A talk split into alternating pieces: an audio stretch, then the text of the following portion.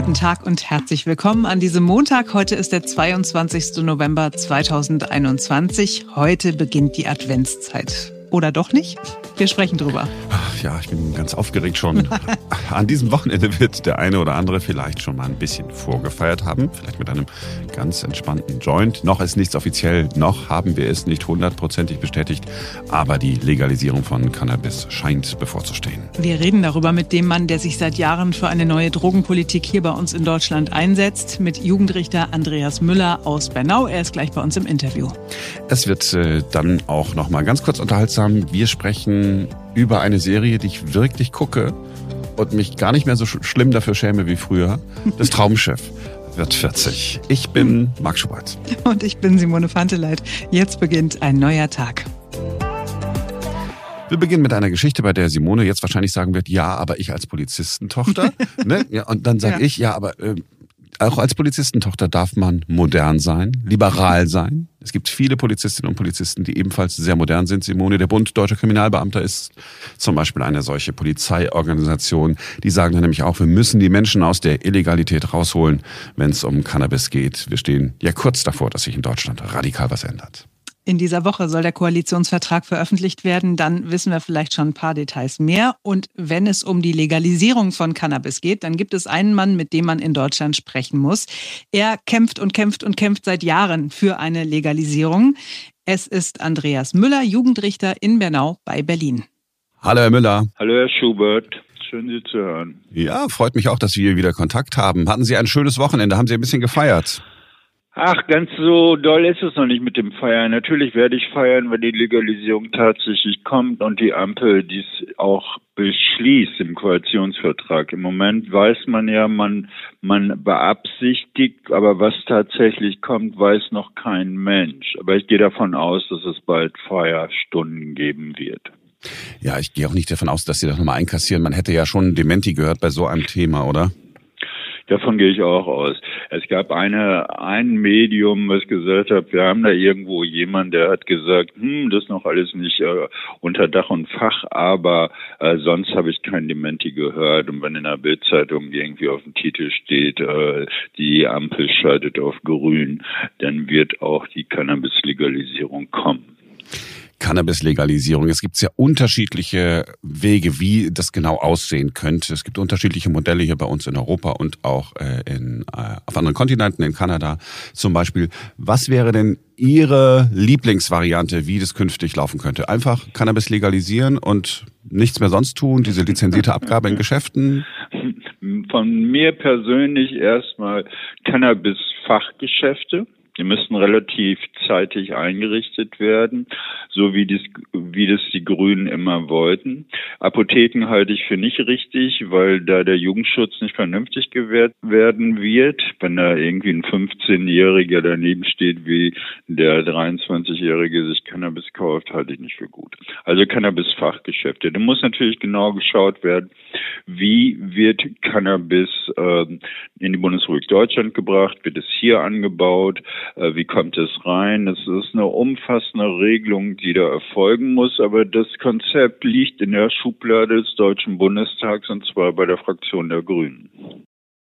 Bei der Fraktion der Grünen, bei der Fraktion der FDP, da sitzen die äh, Drogenliberalen, wenn ich so sagen darf.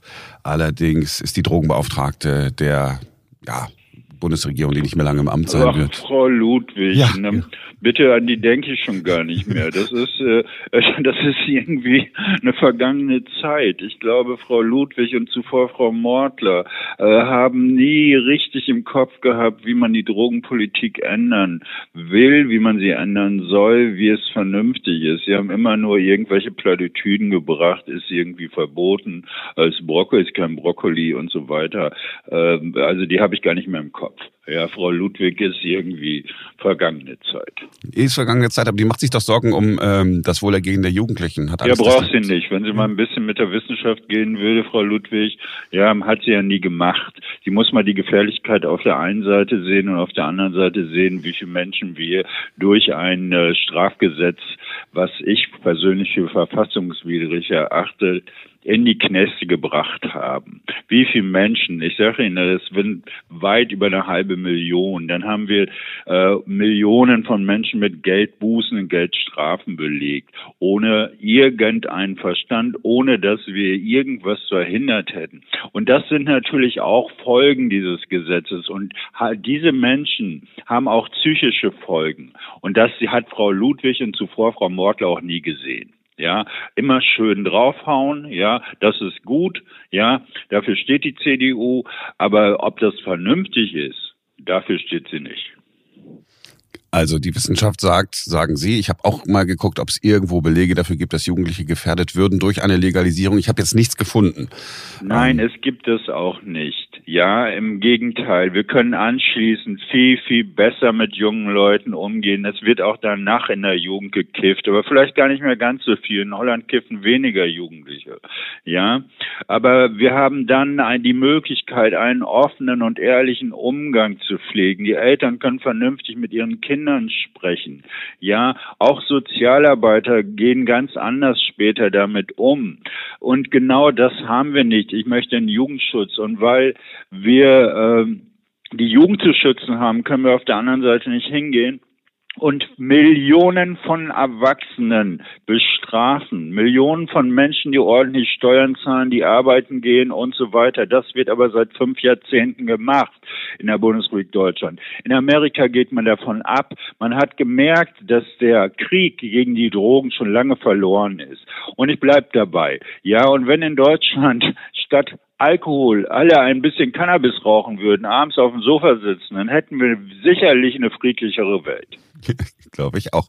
Jetzt, ich muss noch mal ganz kurz bei der CDU bleiben, weil ich Ihnen die Gelegenheit geben würde. Der neue nordrhein-westfälische Ministerpräsident macht sich ebenfalls Sorgen. Nicht so um die Jugendlichen, aber der sagt, jetzt kommt erst richtig dicke, jetzt kommen die Drogenkartelle nach Deutschland. Ach, das ist doch auch völliger Unsinn. Wenn er, das, ich meine, das muss die CDU noch machen, damit sie ihre Rentner nicht auch noch verliert. Ja, die Jugend haben sie schon lange verloren. Aber de facto ist es Unsinn, was da erzählt wird. Es wird voll reglementiert. Es wird genau geschaut. Es werden die Leute, wir haben auch jetzt natürlich kriminelle Organisationen, die dahinter, die werden langsam aber sicher zurückgedrängt.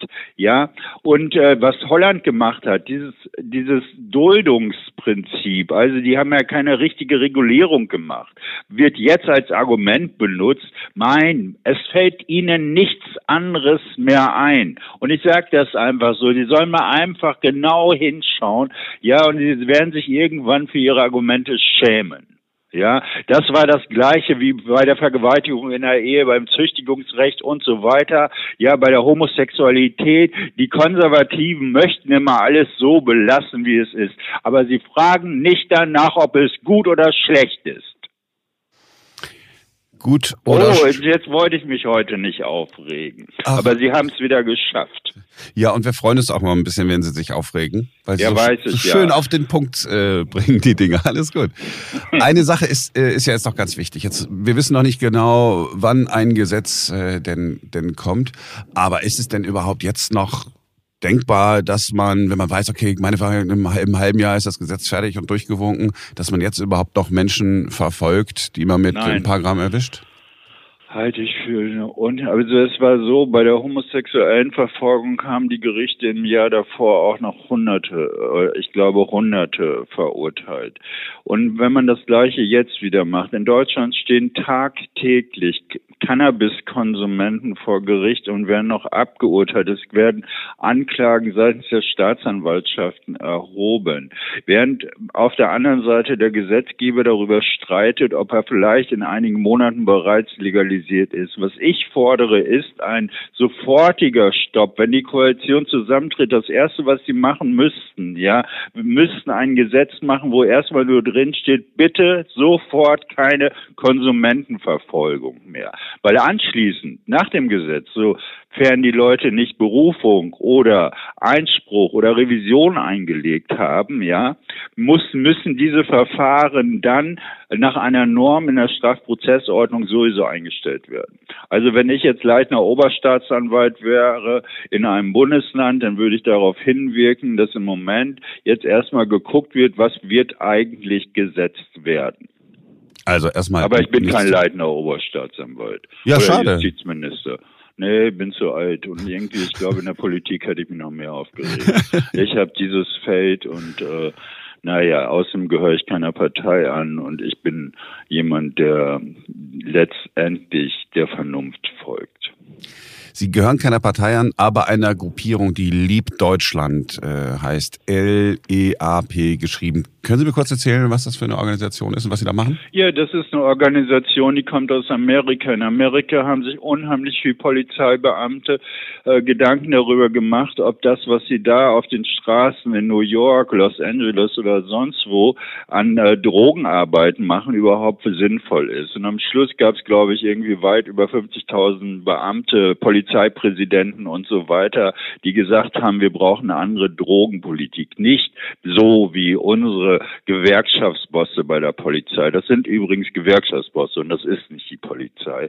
Ja, und die haben sich zusammengeschlossen und haben gesagt, wir müssen mit Menschen anders umgehen, humaner umgehen. Wir brauchen eine humanere Drogenpolitik und nicht mit immer bestrafen, wegfangen und so weiter. Ja, und äh, das, äh, den Erfolg in Amerika sieht man ja, Amerika ist fast halb legalisiert und in Deutschland haben sich eben auch Leute zusammengeschlossen, Polizeibeamte. Der Vorsitzende ist zum Beispiel der ehemalige Polizeipräsident von Münster. Einige Richter sind da und so weiter. Der Verein ist klein, aber fein. Und braucht sicherlich Spenden. Aber gerne doch. Ja, findet man auf der Seite. Groß L-E-A-P Deutschland. Ja, liebend gerne. Wir machen eine vernünftige Arbeit und haben unheimlich viel Sachkunde in unseren Reihen, sind politisch neutral und möchten was für die Gesellschaft tun und nicht für die Wählerstimmen. Herr Müller, ich wünsche Ihnen viel Erfolg. Ich danke Ihnen für Ihren Einsatz bisher und ich danke Ihnen, dass Sie sich Zeit genommen haben für uns. Ich bedanke mich, dass ich gehört werde. Und wissen Sie, ohne die Journalisten, ohne Menschen, die multiplizieren, äh, könnten wir ja auch die Erfolge nicht erreichen. Dafür mein Dank.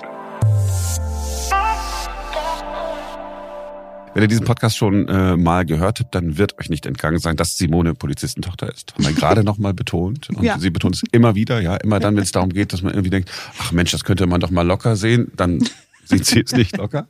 Ähm, sie ist außerdem sehr fromm erzogen worden. Vor frommen ja. Menschen habe ich die größte Angst. Ich habe extra nicht Respekt gesagt. Ja. Und etwas Sympathisches, was mich gar nicht stört, weil ich es mir nicht selber angucken muss. Äh, Simone ist Weihnachtsjunkie.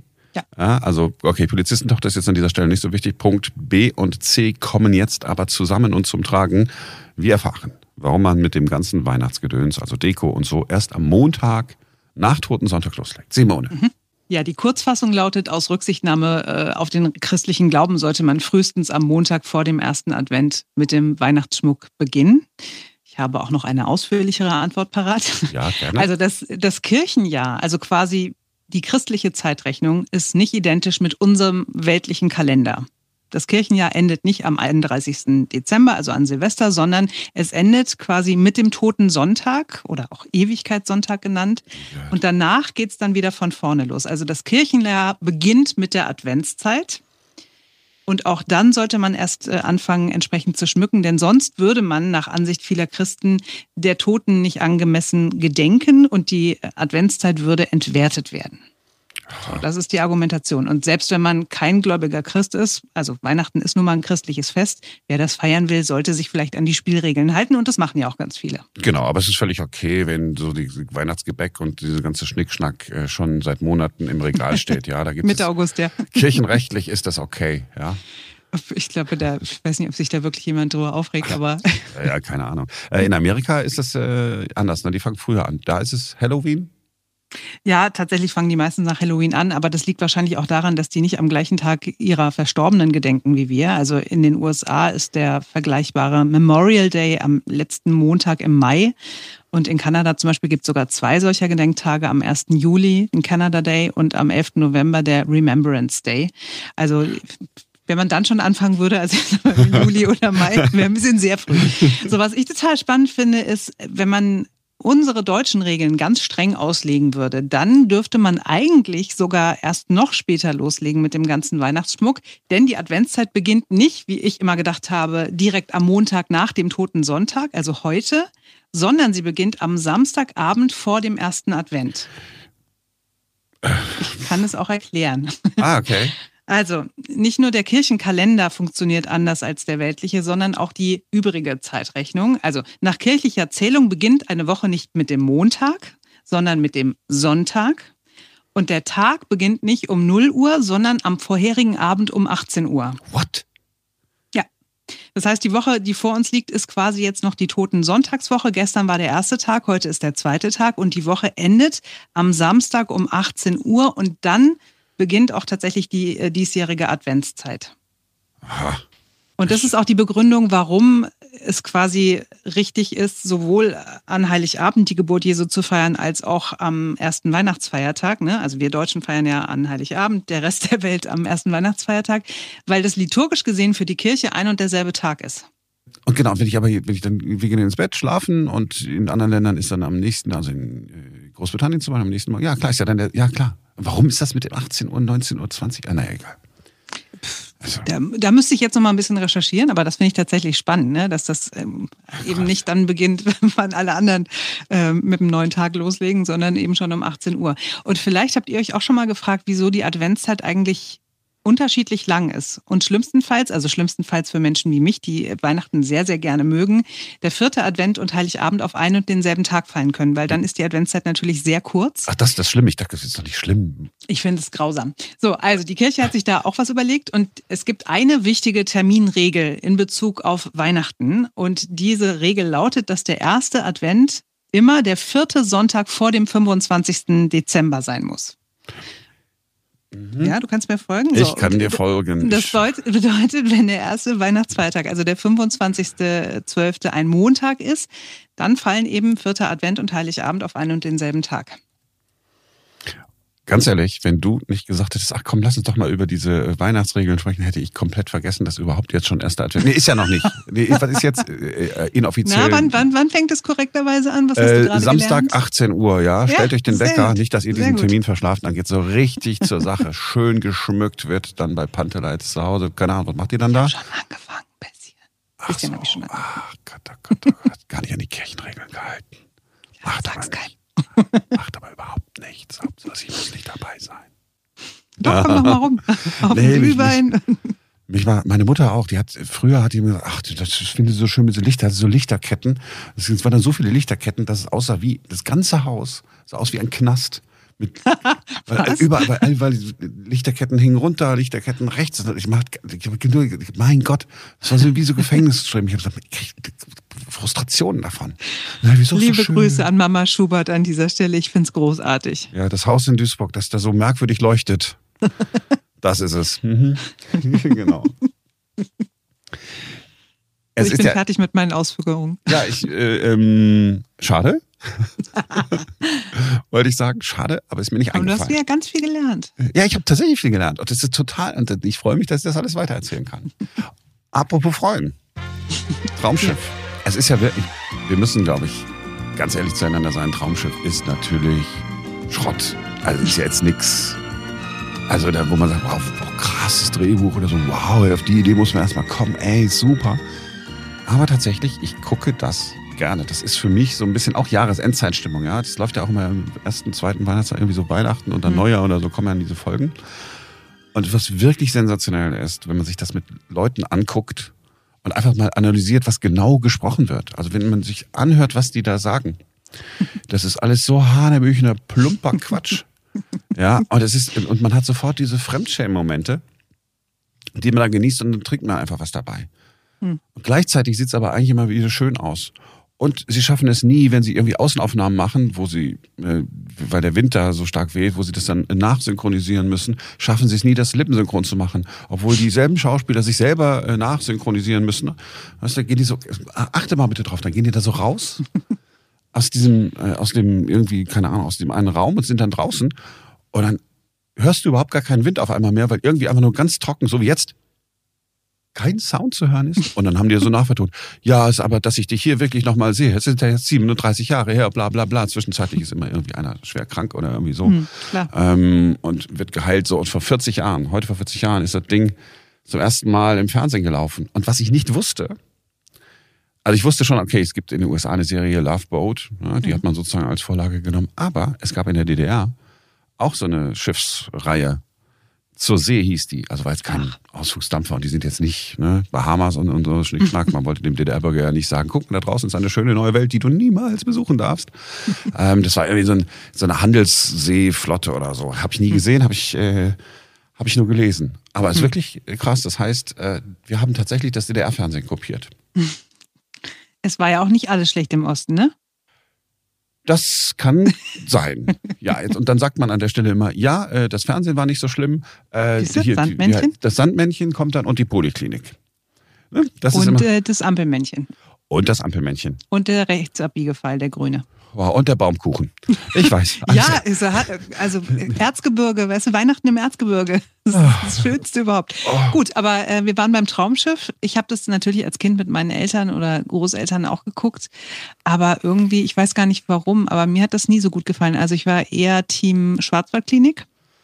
Ja, ich glaube, also wenn ich das rückblickend analysiere, glaube ich, dass, also wir sind halt nie weit weggefahren, als ich klein war, ne? weil keine Kohle da war. Wir, also ich bin nicht nur Polizistentochter und fromm erzogen worden, sondern auch ein armes Mädchen. Oh so, also es war keine Kohle da und deswegen sind wir halt immer so im Schweiz, Österreich, Deutschland. Das war so das Dreieck, in dem wir uns bewegt haben.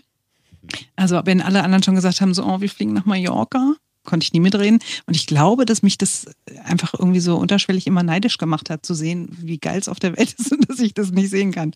Gott, das ist meine? traurig. Das ist so ganz, das ist, ein ganz trauriger Abschluss dieses Podcasts, ja. Ich wollte so ein entspanntes Thema, habe gesagt, Mensch, so, weil ich wollte sagen, in der ZDF-Mediathek gibt es die alten Folgen. Äh, kann man sich da nochmal angucken. Es ist wirklich, die alten Folgen sind besonders würdelos. Vielleicht gucke ich es mir doch nochmal an, weil mittlerweile kann ich ja reisen. Also wenn nicht gerade Corona ist, dann äh, kann ich es jetzt mittlerweile doch ein bisschen leisten, ab und zu mal zu verreisen. Oh also von daher, vielleicht gucke ich das heute mit anderen Augen. Aber als, ja. als Kind, als Jugendliche fand ich es irgendwann blöd. Ich, ich versuche nur meine Tränen zu unterdrücken, deswegen ist jetzt still. Aber ich bin noch ein sehr fröhlicher Mensch, denn äh, die Adventszeit beginnt doch jetzt. Also bald. Ach, schön, wunderbar. Schönste Zeit des Jahres für mich. So, so geht dieser Podcast zu Ende. Bitte erinnert euch, wir haben mit Jugendrichter Andreas Müller äh, zu Beginn gesprochen. Ja, nicht, dass das in Vergessenheit gerät, jetzt wo wir alle emotional wirklich am Boden sind, weil Simone ihre schreckliche Kindheit mit uns geteilt hat. Die war gar nicht schrecklich, die war halt nur, wir, hatten halt nichts. Trist und traurig war sie. Okay, oh Gott. Ähm, so. Ja, äh, dann hoffen wir, dass es alles, alles bald gut wird äh, jetzt äh, und ähm, wir sind morgen wieder für euch da, denn dann ist wieder ein neuer Tag. Bis dahin. Tschüss.